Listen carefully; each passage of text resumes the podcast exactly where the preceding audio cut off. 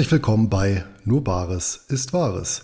Triple Income Investing mit Dividenden, Optionsprämien und Zinsen.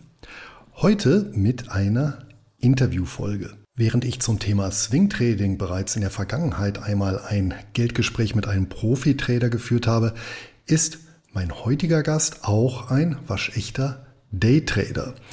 Und die beiden Handelsstrategien, die zeichnen sich im Wesentlichen dadurch aus, dass sie unterschiedliche Zeithorizonte verfolgen. Beim Swing Trading halten Investoren Positionen über mehrere Tage bis Wochen, um von den kurzfristigen Kursbewegungen zu profitieren. Und im Gegensatz dazu konzentrieren sich die Anleger beim Daytrading darauf, die Position innerhalb eines Handelstages zu öffnen und wieder zu schließen, Preisbewegungen im Sekunden- bis Stundenbereich auszunutzen.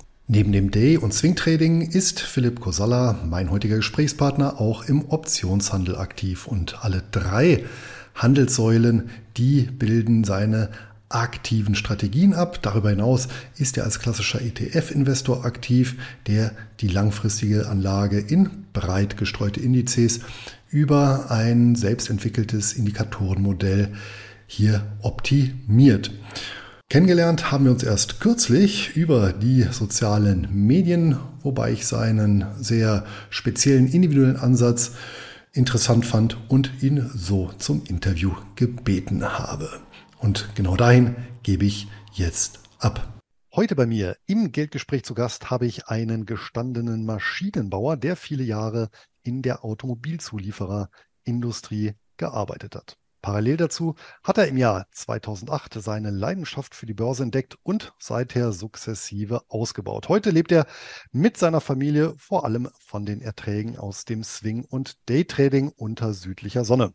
Über seinen Lebensweg und seine Tradingstrategien, da wollen wir uns heute unterhalten. Hallo nach Zypern und herzlich willkommen, Philipp Kosalla. Hallo Luis. Ja, vielen Dank ähm, für die einleitenden Worte. Ich freue mich, dass ich hier bin. Ja, und ich freue mich auf unser Gespräch, denn du bist tatsächlich in der illustren Runde meiner Gäste der erste Daytrader. Und auch das ist für mich Neuland, zumindest das in dem Maße und in der Art und Weise, wie du das machst. Aber fangen wir vielleicht ein bisschen früher an, um äh, auch da äh, reinzuwachsen, im wahrsten Sinne des Wortes. Wie bist du denn zum Thema Geldaktienanlage gekommen? Ich meine, Aktien sind ja schon in Deutschland relativ stiefmütterlich. Ich behandelt, ich nehme an, auch unter Maschinenbauern. Äh, Daytrading mal ganz zu schweigen, ja. Ja, also ich bin tatsächlich zur Börse eigentlich gekommen äh, über meine Eltern, ähm, da mir mein Vater oder mir und mein Bruder ähm, 1000 Euro in Aktien zur Konfirmation geschenkt hat. Und das hat mich als 14-Jähriger überhaupt nicht interessiert. Da dachte ich mir, toll, danke. Was für Aktien waren das? Weißt du das noch? Ja, ich habe Daimler ähm, geschenkt gekriegt, 1000 Euro. Und mein Bruder zwei Jahre später, weil er zwei Jahre jünger ist, ähm, Commerzbank-Aktien. Und das Faszinierende war, dass ich dann mit 19 dann Abitur gemacht habe und mich dann halt für das Geld interessiert habe, weil ich ja selbst Geld verdienen wollte. Und dann waren meine Daimler-Aktien waren 40 Prozent im Minus. Und dann habe ich meinen Vater gefragt, wie die Commerzbank-Aktien stehen und hat gesagt 60 Prozent im Plus. Und dann ja, war das halt, hat es ein bisschen gerattert und ich habe meinem Vater gefragt, warum er sich denn für Daimler-Aktien entschieden hat für mich und meinen Bruder für Commerzbank-Aktien. Und er hat gesagt, ja, das war damals die Empfehlung. Er hat ein Börsenmagazin ähm, äh, abonniert gehabt, das war der Effektenspiegel. Und die Experten haben das empfohlen. Ach ja solide Hat Unternehmen, das Studium dies, das, jenes. oder? Ne, das äh, Maschinenbau Daimler und dein Bruder ist irgendwie der Finanzwirtschaft gelandet mit den Commerzbank-Aktien. Ja. Nein, ähm, das hat das Studium nicht beeinflusst. Nein, das hat nur die Faszination für Börse äh, en, en, äh, entwickelt, mhm. äh, nämlich, dass man ja an der Börse Geld verdient mit den Entscheidungen, die man trifft und nicht mit der Arbeitszeit beispielsweise. Ja? Also es ist relativ unabhängig von der Zeit, wie lange, wie viel man sich damit beschäftigt. Natürlich muss man Wissen haben und so weiter, die Strategien umsetzen. Aber eigentlich ist das Ganze skalierbar. Ähm, man kann das skalierbar produzieren oder halt auch nicht, wenn man die falsche Entscheidung trifft, ähm, auf welcher Basis auch immer, das eventuell nicht richtig managt, ähm, beziehungsweise der Anlagehorizont, dies, das, jenes einfach so ist, dann ähm, Genau, dann ähm, wird natürlich das investierte Geld eventuell weniger. Und ja, das hat mich halt fasziniert und dann habe ich aufgrund meiner Eltern das Maschinenbaustudium angefangen, mich viel während des Zivildienstes mit der ganzen Thematik beschäftigt, aber wollte das auch studieren, aber meine Eltern haben gesagt, nee, mach mal was Vernünftiges, äh, Maschinenbau. Dann habe ich das Daytrading tatsächlich angefangen in den ersten zwei Jahren mit CFDs äh, im Studium, wollte ja ein kleines Konto von 1000 Euro jedes Jahr verdoppeln. Das habe ich im ersten Jahr geschafft ähm, und dann war ich euphorisch und habe das Konto innerhalb von zwei Monaten wieder auf plus minus null ähm, gefahren. Oder das waren sogar weniger als zwei Monate. Das ging ziemlich schnell. Ganz kurz, die Abkürzung ist natürlich äh, weit verbreitet, aber was genau sind äh, CFDs? Also CFDs sind äh, Contract for Difference, ähm, heißt quasi die Abkürzung. Und ja, das sind letzten Endes ähm, sowas ähnliches wie Zertifikate oder also ähm, Produkte, die eine Bank imitiert, die man mit ein, also auf ein bestimmtes Underlying. Ich habe DAX-CFDs gehandelt, das heißt, die sind dann auf den DAX gewesen, äh, ja. bilden den Kurs des Index ab und ähm, haben meistens einen bestimmten Hebel. Hebel 5, Hebel 10, Hebel 20 und so weiter. Ja. Und der Unterschied zwischen dem CFD und beispielsweise einem, der DAX ist ja ein Future-Markt eigentlich, ist, dass der Future-Markt ähm, ja ein Terminmarkt ist, das heißt Laufzeiten hat und ein CFD hat eine unendliche Laufzeit, also ist eigentlich ähm, ja ein Produkt, was die Bank imitiert und hat dadurch ähm, die gewissen ja, Vor- und Nachteile. Ein CFD kann man mit kleinen Konten handeln. Im Future-Markt muss man halt eine Margin hinterlegen. Das heißt, man braucht dafür ein, eine gewisse Kontogröße. Gut, also es handelt sich letztendlich um ein endlos, also so eine Art endlos Hebelzertifikat. Genau. Okay. Richtig. Und damit kann man natürlich recht schnell viel verdienen, man kann aber auch recht schnell viel verlieren, ja, wie du gemerkt hast dann. Genau, das habe ich dann ähm, dort das erste Mal erfahren. Ähm, was natürlich hängen geblieben ist, ist, dass wenn ich die richtigen Entscheidungen getroffen hätte, ähm, das natürlich auch so weitermachen konnte. Dann habe ich aber gedacht, okay, ähm, das ist viel Zeit, die ich davor im Studium gesessen habe. Lassen wir das erstmal, studieren wir mal zu Ende. Und als ich dann fertig studiert hatte, habe ich dann Geld verdient, in der Automobilindustrie gearbeitet, viel Geld verdient, immer in der WG gewohnt. Mein Lebensstandard war immer studentisch. Ich habe das studentische Leben gemocht, habe jedes, jeden Monat 1000, 1500 Euro zurückgelegt, habe das in Aktien investiert, nach Trendaktien ähm, gesucht und habe so relativ schnell natürlich auch ein äh, ja, Aktienportfolio aufgebaut, was mh, ja gut funktioniert hat, habe dort eine Trendfolgestrategie gehandelt und ja, bin dann über die Jahre zu Optionstrading gekommen, ähm, habe erst angefangen, halt Long-Optionen zu handeln, also wirklich Long-Optionen mit ordentlich Hebel. Das hat ähm, gut funktioniert in den Trendmärkten. Dann bin ich ähm, zur Income-Strategie gekommen, habe dann Optionen verkauft, ähm, habe dann quasi die Seite kennengelernt und auch die Vorteile dessen kennengelernt und bin dann ähm, ja immer, habe mich immer weiterentwickelt. Ich hatte immer quasi so eine Art Börsenampel, also quasi irgendwie ein Richtungsgeber, der mir gesagt hat, okay, jetzt ist ein potenziell gutes Umfeld, um zum Beispiel Long-Option zu handeln. Äh, wir haben steigende Aktienmärkte oder quasi, äh, Achtung, jetzt ist quasi Vorsicht geboten und man sollte seine Aktien eher absichern oder ja, eher ähm, genau, eher, eher das Portfolio absichern letzten Endes. Und was hast du da als, ich, als Ampelwert rangezogen seinerzeit? War das relativ komplex oder waren das wenige, einige wenige Parameter, die sich dann zu einem Indikator verdichtet haben? Wie bist du da vorgegangen? Oder woran hast du dich da orientiert? Also ich habe ähm, tatsächlich ähm, ja keine Ahnung gehabt zu dem, zu dem Zeitpunkt. Und äh, wie man das so, wie man das so macht, wenn man keine Ahnung hat. Man, man guckt, wo sind andere Menschen, die Ahnung haben, die was anbieten. Ähm, und ich habe damals ähm, die TSI Börsenampel abonniert. Das ist ein, eine Sache von den Börsenmedien äh, oder der Aktionär. Mhm. Und die haben da so einen TSI-Indikator entwickelt, ist ja ein Trendstärke-Indikator, ja. der vom, der vom RSI abgeleitet ist, letzten Endes, aber und haben daraus ein Ampelsystem gebaut. mhm. und haben dann darauf letztendlich diese Trendstrategie auf Aktien gehandelt und ähm, dementsprechend auch dann weiter ihre Optionsstrategien aufgebaut. Ja, verstehe. Genau, das, das war das, das ja war so das war so die erste Börsenampel. Dann habe ich anderen Börsenampeln gefolgt, weil die halt ihre Systeme nie so offengelegt haben und das war halt mehr von einem Indikator abhängig und ähm, genau ähm, so habe ich immer quasi einen Richtungsgeber gehabt für meine für meine Aktieninvestitionen. Aber hatte ich das nicht gestört, dass das nicht offengelegt war? Also dass es das letztendlich immer so eine Blackbox war, weil ich finde das irgendwie so ein bisschen befremdlich, wenn irgendjemand sagt, so, jetzt ist grün, jetzt ist gelb, jetzt ist rot. Man weiß nicht, wie das zustande kommt. Ich orientiere mich danach. Also selbst wenn es erstmal eine Zeit lang klappt, irgendwie so ein, so ein ungutes Gefühl bleibt doch doch so ein bisschen, oder? Genau. Ich bin ja auch Ingenieur und ich möchte die Sachen verstehen. Ich ja. möchte die Sachen selbst machen.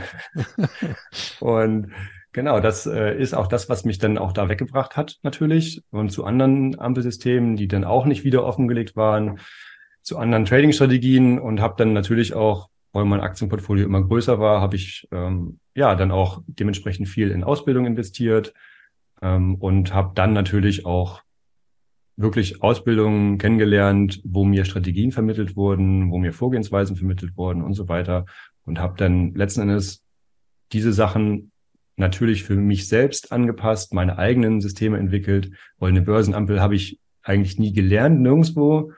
Ähm, das habe ich dann viele Jahre später selbst für mich gemacht nochmal. Mhm. Was ich ja auch äh, faszinierend äh, fand, dass du im Prinzip das genau gemacht hast, was ja auch in vielen Finanzratgebern steht, eben insbesondere beim Umschlag vom Studium in die Berufswelt, die sogenannte Lifestyle-Inflation zu vermeiden, hier weit unter den eigenen Möglichkeiten konsumtiver Art zu leben und im Prinzip die Differenz zu sparen. Äh, entsprach das irgendwie deinem Naturell oder war das eine gezielte Überlegung? Oder fiel dir das am Ende gar nicht schwer?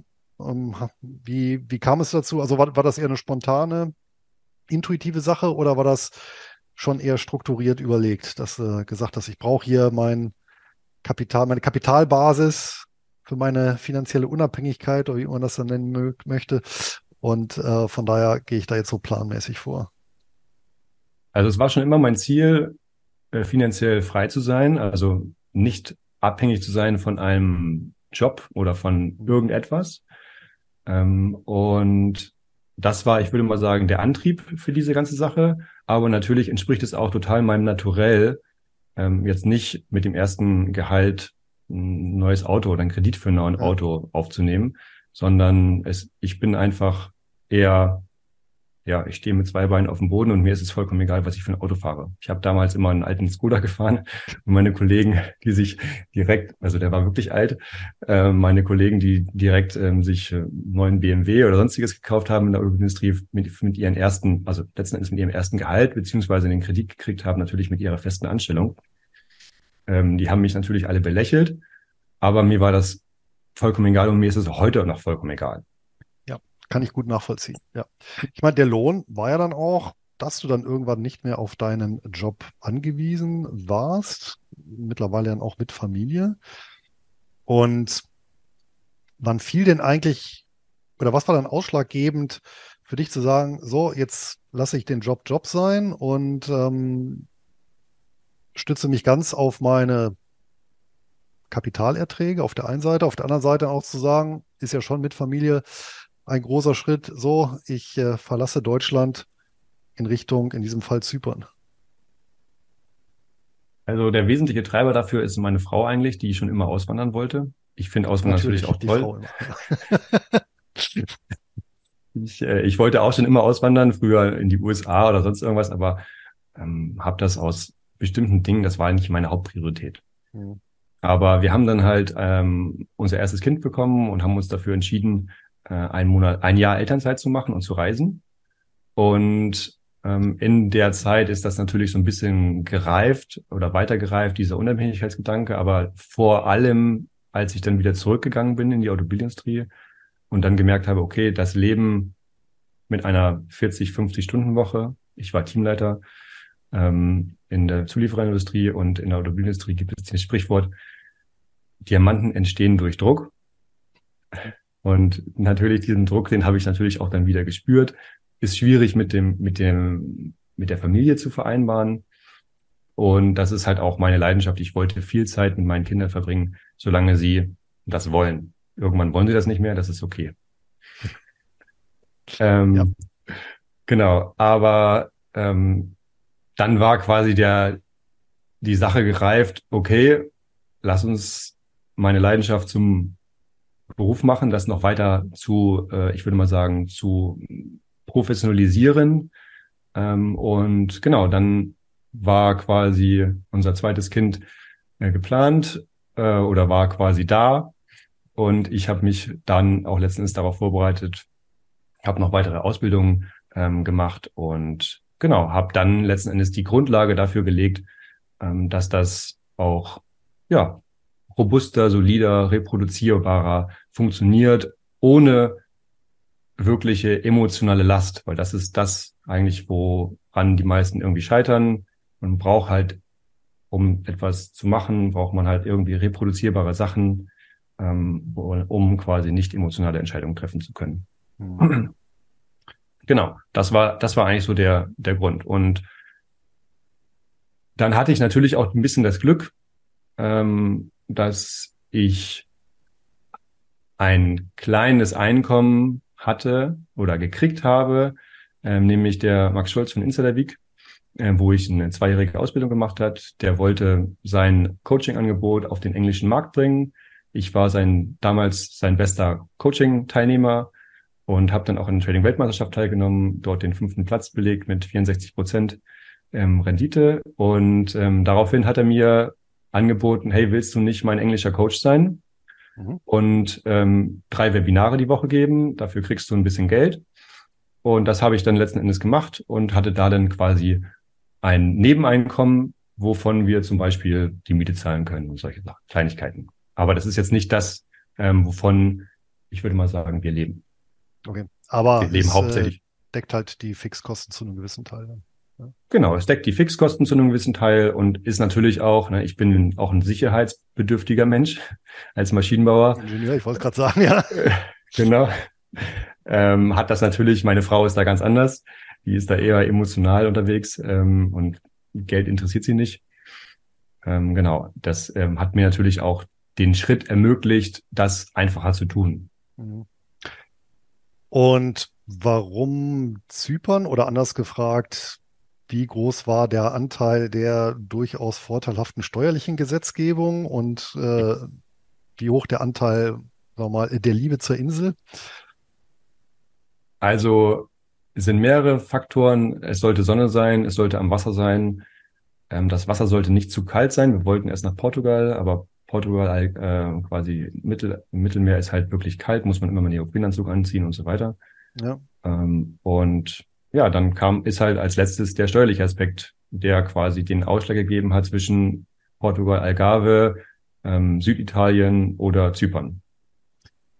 Genau. Gut, dann war, und, also Süditalien hat auch so ein spezielles Programm, ne, zur Genau, Süditalien hat auch ein Steuerprogramm. Ja. Das ist nicht natürlich nicht ganz so attraktiv ähm, wie das hier auf Zypern. Aber genau, das sind, ähm, ist auch natürlich eine Möglichkeit. Aber ja, und natürlich, ne, der Max ist auch hier, es sind viele Leute hier, hier auf Zypern kann man einfach einwandern. Englisch ist die zweite ja, Amtssprache natürlich auch. Also man muss hier nicht Zypriotisch lernen oder Griechisch lernen, ist natürlich einfacher als Zuwanderer. Ja, genau, und solche Sachen. Und der Lebensstil ist natürlich ähnlich. Ne? Südländisch geprägt, alles ein bisschen langsamer und so weiter. Ja, sehr schön. Also eine Mischung aus äh, finanziellen und äh, wettertechnischen Aspekten. Übrigens, das nur am Rande. Ähm, ich weiß nicht, ob du es mitbekommen hast. In Portugal hat sich eine neue Regierung konstituiert und die will tatsächlich diese Steuerprivilegien für Ausländer kippen, also dieses Einwandererprogramm. Äh, vor allem deswegen, weil das so viele genutzt haben, dass in bestimmten Regionen die Mieten durch die Decken gegangen sind was dann zu Protesten bei der einheimischen Bevölkerung geführt hat. Also ja, ich denke, es sind nicht nur im Moment, also ich kenne viele, ähm, die das auch genutzt haben, aber es ist, glaube ich, auch noch mal mehr geworden durch den Russland-Ukraine-Konflikt und mhm. die dadurch ausgelösten Migrationswelle. Ja. Ähm, das hat man hier, das merkt man hier auf Zypern und ich denke, das merkt man auch auf, in Portugal, weil ich kenne ein, zwei Menschen, die auch nach Portugal gegangen sind. Genau deswegen, ja. es warm ist und so weiter und eine Möglichkeit. Gut, kommen wir wieder zum Investieren. Hm, ich hatte ja eingangs gesagt, dass er zweigleisig fährst, also im Prinzip mit einer ja, äh, relativ äh, konservativen ETF-Strategie auf der einen Seite, wo du auch deine Überschüsse anlegst und das weiter wachsen lässt. Auf der anderen Seite hast du ja über die Jahre das äh, Trading für dich hier ein bisschen ausdifferenziert und professionalisiert. Und ich hatte es ja gesagt, du machst ja im Prinzip drei Sachen. Einmal Swing Trading, einmal Optionshandel, einmal Day Trading. Ähm, deklinieren wir die Sachen doch einmal ein bisschen durch. Ähm, Swing Trading. Ich hatte vor, boah, ich glaube, zwei oder drei Jahren tatsächlich auch mal einen Swing Trader hier zu Gast, aber vielleicht kannst du noch mal in einfachen Worten wiederholen. Was ist Swing Trading und warum ist das so interessant? Also Swing Trading ähm, ist in, mein, in, meiner Definition basiert das darauf, auf Tagesschlusskurs Kerzen ähm, seine Handelsentscheidung zu treffen und man muss sich tagsüber, also während der Börsenöffnungszeiten, nicht mit der Börse beschäftigen oder mit den. Das heißt, nur am Ende des Tages gibt es relevante Informationen und dort, das sind die Informationen, die einen interessieren. Das heißt, den ganzen Tag über soll man sich um andere Dinge kümmern und nicht sich damit beschäftigen. Wie es sein soll. Und genau. Das heißt ähm, natürlich auf der anderen Seite auch, dass man die, dass man in einer Position ist, mehrere Tage bis mehrere Wochen, Monat kann schon mal sein. Und natürlich dann die größeren Bewegungen, die größeren Marktbewegungen ähm, des jeweiligen Underlyings nehmen. Das funktioniert auf Aktien, das funktioniert natürlich auch auf Future-Märkte. Ich habe mich weg, bisschen weg von den Aktien bewegt oder mache das mit Aktien nur noch ganz, ganz wenig, ähm, weil es natürlich in Aktien auch immer wieder die Quartalsergebnisse gibt, vor allen Dingen äh, bei den US-Aktien. Und dann gibt es immer wieder volatilere Phasen und natürlich Ausschläge die eine oder andere Richtung. Ähm, und was ist ein bisschen nicht vorhersehbar. Und genau das ist eigentlich das, was man nicht möchte. Man möchte eigentlich reproduzierbare Sachen, liquide Märkte, keine Sprünge, ja. Ruhige und homogene Bewegungen, die man dann über Tage und Wochen handeln kann. Und das Swing bezieht sich dann, dass ich gezielt dann am gegen Ende eines Börsentages suche nach Signalen, die eine Trendumkehr ähm, anzeigen oder wieso dann, wieso Swing? Also Swing Trading ist, glaube ich, eher so, weil man, also es gibt ja, es heißt Swings, also der Markt bewegt sich immer in Wellen mhm. Und man versucht, diese Wellenbewegung zu handeln. Natürlich gibt es diese Wellen auf den unterschiedlichen Zeitebenen. Wenn ich einen Wochenchart angucke, dann sieht man diese Wellen auch. Ähm, wenn man den Tageschart anguckt, sieht man die Wellen auch, Stundenchart und so weiter. Ähm, immer, wei immer natürlich weiter. Und ich denke, so ich das Swing Trading ist eigentlich definiert auf dem Tageschart, dass man die auf dem Tageschart die Wellen handelt. Ah, in Ordnung. Und Welle kann genau. in dem Fall sein, ich handle tatsächlich eine Trendumkehr oder ich handle einen Trend. Geht ja auch beides dann. Genau. Also das einfachste ist, wie immer, nicht die Trendumkehr zu versuchen zu handeln, sondern den Trend, den Trend zu handeln. Ja. Ähm, das, Fall, das fallende Messer zu greifen ist halt eine schwierige Sache, aber wenn es einmal am Boden liegt und es gibt ihm einen jemand, dann ist es ähm, viel, viel einfacher, das Messer zu nehmen. Ähm, und genau, deswegen handle ich zum Beispiel eher erst dann, wenn ich wirklich ein, einen Beginn eines Trendes zum, zumindest sehe. Gut. Also ich habe einen Vermögenswert, den halte ich dann für ja, wenige Stunden bis hin zu 30 Tagen, Pi mal Daumen und versuche halt hier einen Trend oder eine Welle, sagen wir einfach mal, mitzunehmen. Das heißt, stütze ich mich dabei auch auf Indikatoren oder läuft das Ganze eher hm. über so Sachen wie Charttechnik, dass ich dann anfange, äh, weiß ich nicht, Kopf-Schulter-Formationen, Trendlinien, Widerstandslinien einzuzeichnen und zu gucken, mh, hm, wo befinde ich mich da jetzt und wie könnte es demnach, wenn ich das extrapoliere, weitergehen? Also machen wir es mal konkret. Ähm, ich benutze nicht so viele Indikatoren. Für mein Swing Trading analysiere ich den Wochenchart. Auf dem Wochenchart entstehen quasi Signale und dort analysiere ich eigentlich die COT-Daten. Die COT-Daten, wer nicht weiß, was COT-Daten sind, gibt es nur von der amerikanischen Börse, der CFTC, wird das herausgegeben, immer im wöchentlichen Rhythmus, ähm, jeden Freitag nach Börsenschluss, außer es gibt einen Feiertag. Und die COT-Daten zeigen die großen, die Positionierung der großen Marktteilnehmer an. Das heißt, mit dem Lesen der COT-Daten, der Interpretation der COT-Daten, weiß ich, ähm, welcher Marktteilnehmer den Markt bewegt und in welche Richtung. Und das ist letzten auf dem Wochenchart und das ist letzten Endes die Basis dafür, für die Handelsrichtung und für die Handelsentscheidung. Dann wird das Ganze kombiniert noch mit Saisonalität, also mit saisonalen Trends ähm, in dem jeweiligen Zeitpunkt. Ähm, wenn man die Future-Märkte anguckt, kann man noch auf den Spread schauen, also die Differenz zwischen dem ersten und dem zweiten Kontrakt. Und dann geht's eigentlich schon auf den Tageschart. Auf dem Tageschart habe ich je nachdem mittlerweile immer weniger Indikatoren. Ähm, für mich ist es kein Problem, den Trend einfach nur mit Tageskerzen zu definieren und zu sehen. Mittlerweile muss ich sagen. Allerdings ist es zum Beispiel einfacher, wenn man zum Beispiel einen einfachen Indikator nimmt, wie ein 18 Moving Average beispielsweise. Also ein das heißt, Durchschnitt. Ja. Genau, ein gleitender Durchschnitt, in der ein einfacher, ne, das kann ein 18 Moving Average sein, das kann ein 20 Moving Average sein, je nachdem, was man halt nimmt. Aber zum Beispiel ein 18 Moving Average auf dem Tageschart, das ist das, was ich ähm, benutze. Allerdings benutze ich den halt immer weniger, Moving Average oder ein gleitender Durchschnitt hat halt seine Vor- und Nachteile. Ähm, mittlerweile konzentriere ich einfach mehr auf den, wie die Bewegung abläuft. Genau, und dann wartet man eine Trendumkehr beispielsweise ab. Äh, und wenn der Trend sich ausgebildet hat, der erste Impuls, dann ist die erst, dann handle ich letzten Endes die Korrekturen in Trendrichtung. Und also da sowohl nach oben als auch nach unten. Das heißt, du bist unabhängig von der genau. jeweiligen Marktrichtung. Also du musst jetzt nicht warten auf schönes Wetter an der Börse.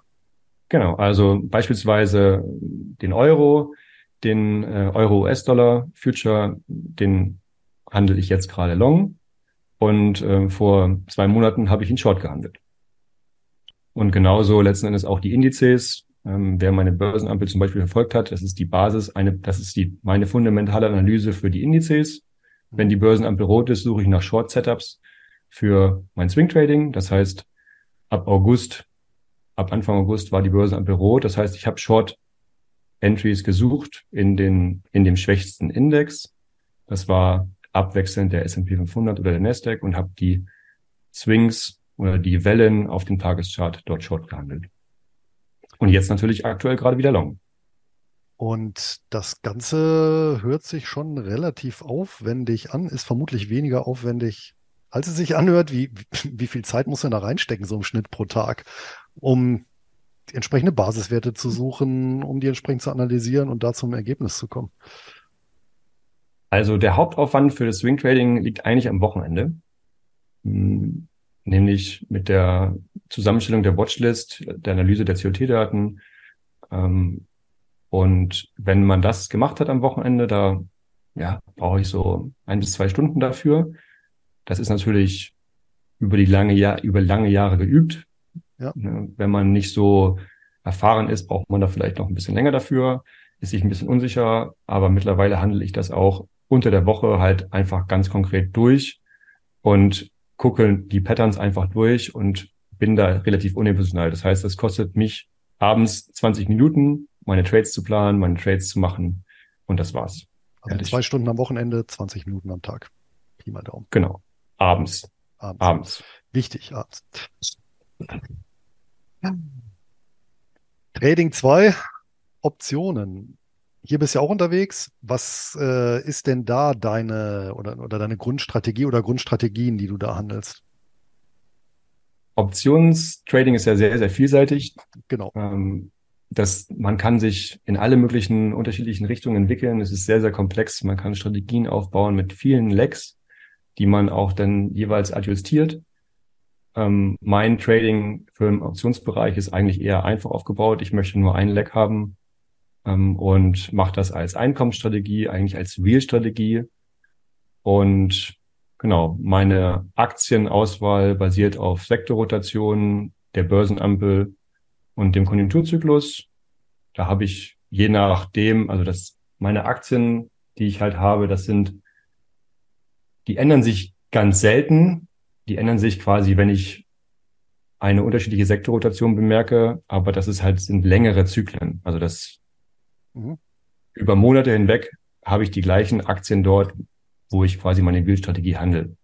Das heißt, Wheel-Strategie, du verkaufst oder fängst an, Putz zu verkaufen und ähm, nimmst die Prämie ein. Wenn es mal dann mit dem Basiswert runtergeht, also mit der Aktie und du die angedient bekommst, dann fängst du an, äh, Calls drauf zu handeln und in der Zwischenzeit hältst du die Aktie, nimmst gegebenenfalls noch die Dividende ein und hast so im Prinzip ein laufendes Einkommen aus diesen Operationen. Exakt. Okay. Genau. Hm. Bei der Wheel-Strategie ist natürlich eine Gefahr, dass du mal einen Titel angedient bekommst, der dann abschmiert oder im Abschmieren ist. Also wer zum Beispiel jetzt sehr lange, nehmen wir mal General Electric, ja, in den 2000ern gehandelt hat, der hat dann natürlich irgendwann einen ausgebombten Wert im Portfolio. Wie verhinderst du das? Oder das ist ja bestimmt ja auch schon da hier und da mal passiert. Wie ist dann so eine Gegenstrategie, wie, dass du die, die Titel wieder ausgebucht bekommst? Verkaufst du dann, realisierst einen Verlust oder sitzt du das Ganze aus oder wie äh, stockst du vielleicht sogar auf, um Einstand zu verbilligen? Weil es wird dann immer schwieriger, einen, also wirtschaftlichen Call zu schreiben. Richtig. Also ähm, meine Strategie ist mittlerweile zu sagen, ich, mir ist das natürlich passiert. Ich habe klar äh, jeder, jeder der Wheels passiert hast. genau und deswegen sage ich halt auch immer wieder, der Haupt, das Wichtigste bei dieser ganzen Sache ist der Aktienauswahlprozess. Mit welchen Aktien mache ich das? Mhm. Weil das Umsetzen an sich ist nicht das Schwierige, sondern die Aktienauswahl ist das, das Komplizierte. Ja, da gebe ich dir recht. Genau, deswegen, ähm, das ist ja zum Beispiel auch der Value-Ansatz ähm, so ein bisschen. Mich interessiert Value-Ansatz überhaupt nicht, ganz ehrlich sondern mich interessiert rein eigentlich der Trend oder die Preisbewegung und wie, wie robust ist denn die, die Aktie. Mein Ansatz ist eher ähm, so, Informationen sind meistens, also wenn ein Unternehmen solide ist, dann sieht man das im Chart. Punkt. Ähm, das heißt, wenn der Chart nach oben geht, dann ist das Unternehmen solide. Mhm. Wenn das Ganze noch ähm, zur zur allgemeinen Börsen, also zum Groß, zum Big Picture passt, zur Konjunkturzyklus, zu Stärke-Schwäche-Vergleich und so weiter, dann mache ich das. Wenn das nicht gegeben ist, dann mache ich das nicht. Also dann handle ich keine Real-Strategie ja. auf dieses Unternehmen. Ganz einfach. Ich möchte nicht ähm, diese diese Situation, die möchte ich vermeiden. Wenn das auftritt und ich merke, ich wurde angedient, das Ding fällt, weil schlechte Quartalzahlen oder so weiter, ich fange ich auch nicht an, da Calls drauf zu schreiben und versuchen, meinen Einstand zu ver äh, oder das Ding loszukriegen oder fange nochmal an, Putz zu schreiben und mein Risiko zu erhöhen. Nein, ich verkaufe das Ding, akzeptiere, ja. dass ich einen Verlust realisiert habe. Das war die falsche Entscheidung. Und damit bin ich bis jetzt am besten gefahren. Mhm. Okay. Ja. Kommen wir zur dritten Trading-Säule, Daytrading. Und da sind wir ja im Gegensatz zum Swing Trading weg von äh, Wochen, äh, Tagen. Das sind wir jetzt ja wahrscheinlich im ja, Minuten- bzw. Sekundenbereich, oder? Exakt. Was genau, jetzt, jetzt wird ja sehr ominös, das ist ja auch so ein Bereich, mit dem ich mich nie tiefergehend beschäftigt habe. Ist das so, wie man es ähm, aus äh, Medienberichten kennt, dass man den ganzen Tag dann vom, vom Rechner hockt und auf Signale wartet und dann zack schnell kauft und dann Sekunden später wieder verkauft? Oder wie muss man sich das in Realität vorstellen? Also jeder hat natürlich auch eine ein bisschen andere Definition von was ist Daytrading und wie setzt man das um. Ja. Mein Daytrading sollte nicht dazu führen, dass ich meine Freiheit verliere, meine Flexibilität verliere, meine Ortsunabhängigkeit verliere. Das heißt, ich brauche keine sechs Bildschirme dafür und ich mache das auch nicht den ganzen Tag. Weil dann habe ich, ja. dann habe ich genau das. Ich habe äh, Menschen kennengelernt, die äh, Daytrading praktizieren innerhalb von ein bis zwei Stunden am Tag, meistens ähm, zur Börseneröffnung. In der US-Börseneröffnung handeln die meistens. Und das ist faszinierend, was die für eine Fähigkeit haben, dort Geld zu verdienen. Das ist in etwa so wie zum Geldautomaten zu gehen. ähm, ja. Genau. Und diese Fähigkeit, also das haben die über Jahre entwickelt. Das ist jetzt nichts, was man quasi über von heute auf morgen lernt. Also Daytrading, jeder, der sagt, mit Daytrading kannst du schnell reich werden, ja, das stimmt. Aber wenn du diese Fähigkeit gelernt hast. Und Lernen von Fähigkeiten dauert immer lange. Ähm, der Mensch braucht einfach ein bisschen länger, um das zu machen.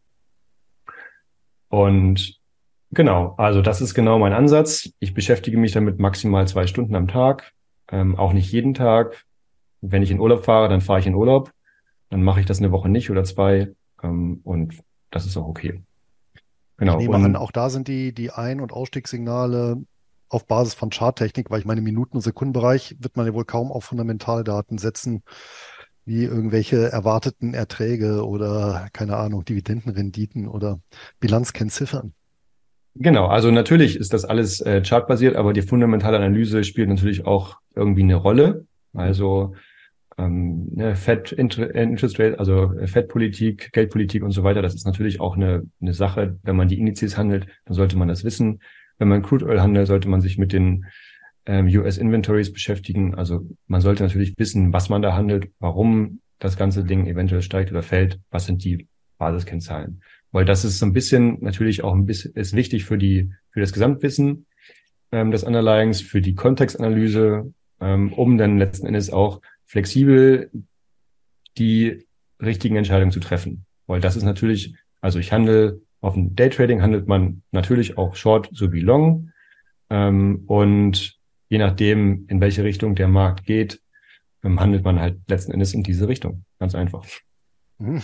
Also, also auch hört sich einfacher. Genau, also auf Basis von, von, von Charts dann aber auch. Dann genau, auf Basis von Charts. Es gibt da ein paar Indikatoren, aber mein Ansatz ist halt eher ähm, Volumen, Handelsvolumen basiert ähm, genau, so dass man Volume Profile, Market Profile, Footprint, also quasi das komplette Setup, was die institutionellen Trader nutzen, ähm, dass ich das anschaue, analysiere und auf Basis dessen meine Entscheidung treffe. Kein, wenig, wenig andere Indikatoren als Rohdaten. Also es sind alles Rohdaten, die halt an, in einer anderen Form dargestellt werden. Mhm. Aber die allgemein verfügbar sind, das heißt, äh, da hat jetzt der institutionelle Anleger nicht einen systematischen Vorteil gegenüber dem Privatanleger, theoretisch.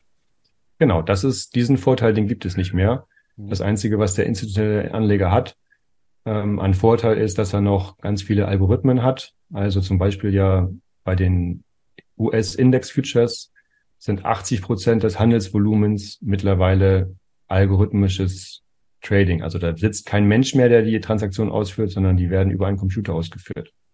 Mhm. Und wenn man zum Beispiel dieses weiß, man kann das halt auch sehen. Man kann diese Algorithmen sehen.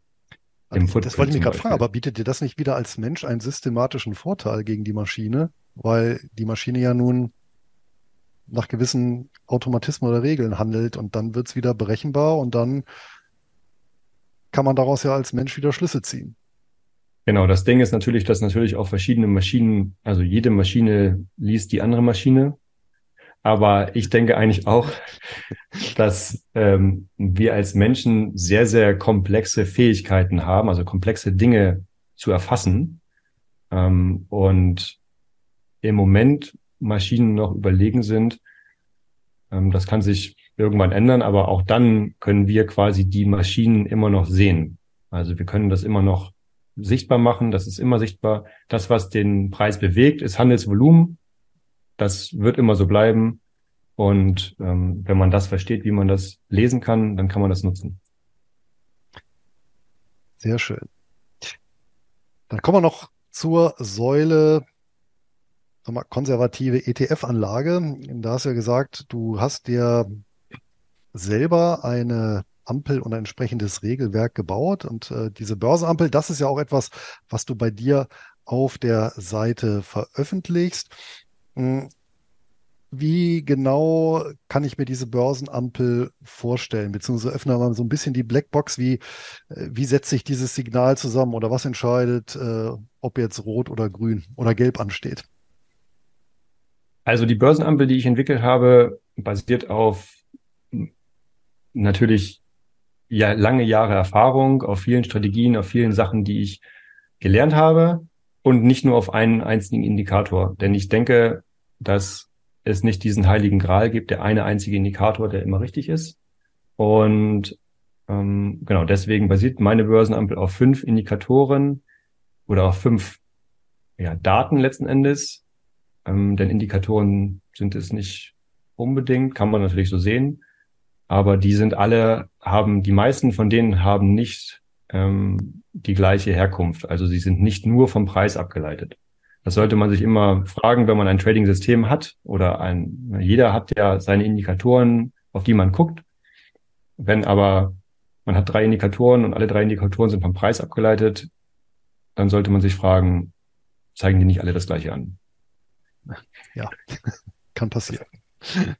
Genau, brauche ich die drei. Deswegen ähm, meine Börsenampel basiert auf diesen fünf Daten, den COT-Daten, die ich auf dem wöchentlichen, also ich handle, ich aktualisiere die Börsenampel im wöchentlichen Rhythmus auf meiner Webseite. Das findet ihr dort, das findet äh, jeder auf meinem Telegram-Kanal. Auf meinem Telegram-Kanal kann man noch ähm, Fragen stellen oder Kommentare. Ich beantworte alles und bin da sehr, sehr offen ähm, und möchte mein Wissen letztendlich weitergeben und ja, mhm. öffentlich verfügbar machen.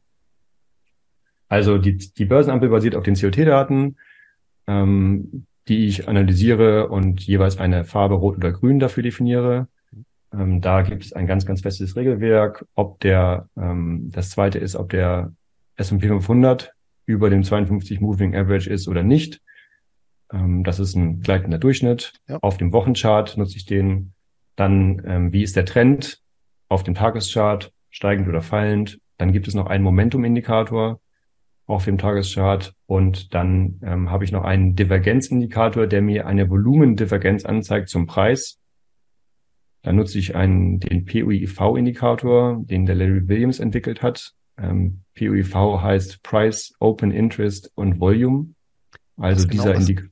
Was, was misst der? Vielleicht nochmal so da ein bisschen tiefer reingehen, weil die anderen Sachen sind hm, vermutlich relativ geläufig, aber der Index mhm. hört sich schon sehr speziell an. Genau, also der POEV-Indikator, wie gesagt, der wird berechnet ähm, über eine Formel ähm, und er misst äh, Preis, Open Interest und Volumen, Handelsvolumen auf täglicher Basis.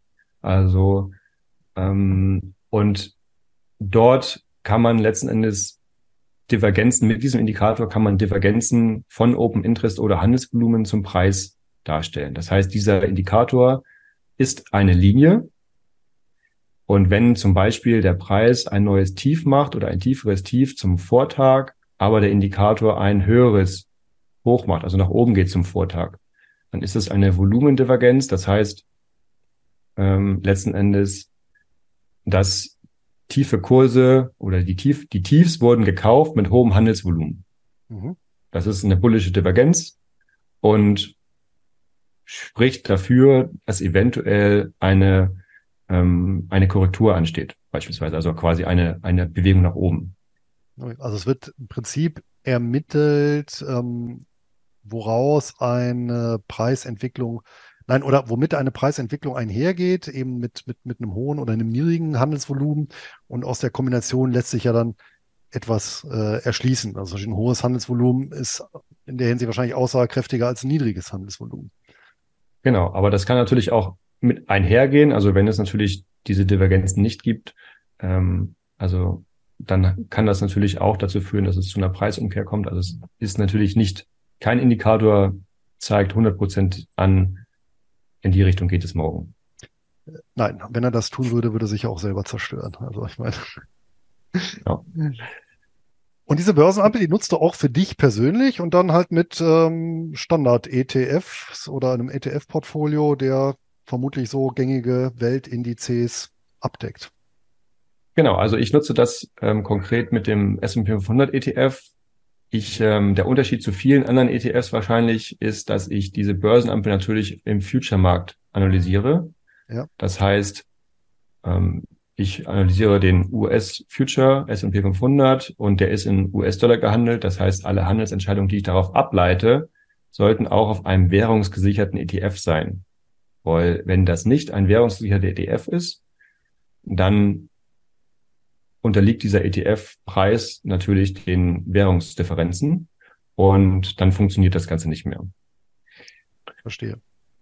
Ist vor allen Dingen in den letzten zwei Jahren wichtig gewesen, auch für alle, die ja in den letzten zwei Jahren gemerkt haben, oh, meine, hm, mein Portfolio ist ja gar nicht so viel gefallen, wie beispielsweise der S&P 500. Ähm, dann liegt das daran, dass in den letzten zwei Jahren der US-Dollar sehr, sehr stark gewesen ist und aktuell natürlich wieder ein bisschen verliert. Aber das ist letzten Endes der Grund und irgendwann wird sich dieses wieder umkehren, weil Währungsmärkte in der langen Sicht natürlich Range-Märkte sind. Und wir werden sehen, wann das wieder der Fall sein wird. Genau, aber zurück, ähm, was war nochmal die Frage? Ich nutze das, ich nutze das ähm, für währungsgesicherte ETFs und ich setze das mit ETFs auf den S&P 500 und auf den Nasdaq um. Mhm. Ähm, genau. Und ja, die Basis dafür ist die Börsenampel ähm, auf den S&P 500 und die Signale setze ich aber auch mit dem Nasdaq um, der natürlich ein bisschen volatiler ist, ein bisschen mehr Dynamik hat. Würde das denn theoretisch auch mit einem Russell 2000 beispielsweise funktionieren? Also ein marktbreiterer Index in, in Amerika. Hast du das mal getestet? Ähm, die Herausforderung bei dieser ganzen Sache ist, dass man dann, ähm, und ich mache das auch, also die Börsenampel der Russell 2000 ähm, hat einen ganz anderen Verlauf als der S&P 500. Natürlich. Genau, richtig. Das kann man sich jetzt zum im Optionshandel zunutze machen, dass man da so ein bisschen Varianz hat ne? und nicht immer genau. äh, die, die, ja, gleich von einem Trend dann so direkt betroffen ist, weil ja. Genau, in, in der Summe korrelieren diese Märkte, aber ich würde dann empfehlen, das Wissen der Börsenampel auf den Russell 2000 zu übertragen. Für den Russell 2000 gibt es auch COT-Daten. Ähm, man kann auch ne, diese ganze Analyse würde ich genauso machen für den Russell 2000 und darauf dann meine Handelsentscheidung ableiten. Okay. Genauso mache ich das auch für den, für, genauso mache ich das auch für den Nasdaq. Mhm. Allerdings sind diese beiden ähm, Analysen auf dem Wochenchart meistens sehr, sehr ähnlich. Die Börsenampel selber, die hast du auf deiner Seite ja publizierst, die aktualisierst ja auch da laufend. Und wer dort tiefer einsteigen will und im Prinzip ein Stück weit deine ETF-Trades hm, nachmachen möchte, auch zeitgleich, der kann einen Signaldienst abonnieren bei dir, richtig?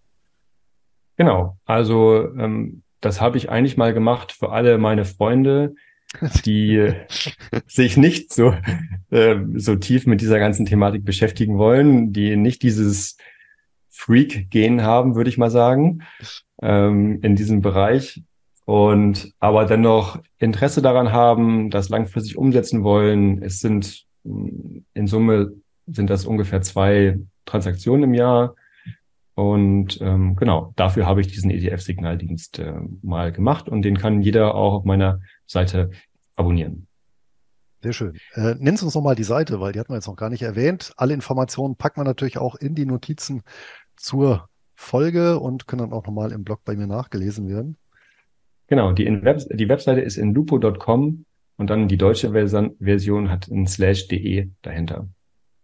Also es gibt eine deutsche und eine englische Version, die deutsche Version mit slash de dahinter.